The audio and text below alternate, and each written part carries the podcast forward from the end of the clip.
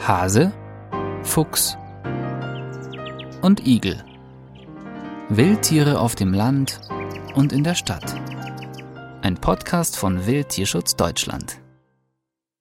Im Rahmen unserer Fragen und Antworten zu Wildtieren und zur Jagd sprechen wir heute über die Verwertung von Tierkadavern.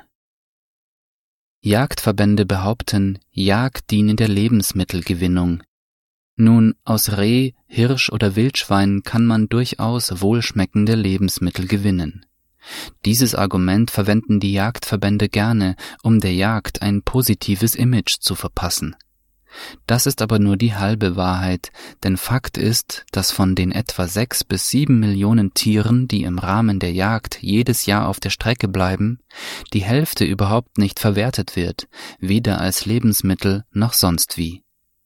Etwa 3,5 Millionen Tiere landen bei der Tierkörperbeseitigung oder werden weggeworfen. Das betrifft nicht nur Füchse, Dachse oder Wasservögel, es trifft auch auf einen Großteil der Rehe, Hirsche oder Wildschweine zu. Denn viele Wildtiere werden auf Gesellschaftsjagden im Rahmen von nicht tierschutzkonformer Jagd getötet. Das Fleisch dieser Rehe oder Wildschweine ist nicht oder kaum verwertbar, weil es mit Stresshormonen durchsetzt ist und bitter schmeckt. In Süddeutschland ist übrigens immer noch ein hoher Anteil der Wildschweine radioaktiv verseucht. Der Grund dafür sind über 35 Jahre nach Tschernobyl die hohen Bodenbelastungen mit Cäsium 137.